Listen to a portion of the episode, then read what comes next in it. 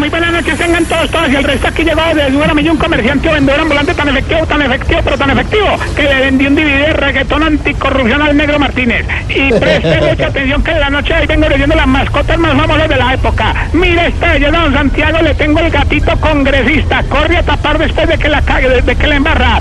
También le tengo don Pedro el loro tipo Duque. Repite todo lo que dice el dueño. Y mire para usted, Mauricio, no le comprar bendecido y afortunado. Está con usted hasta que otro le muestre un chorizo. y por último llega el pollo tipo Alfredo. Era para cría, pero resultó engorde. Recuerde que lo que necesite. con- Consígalo, papá.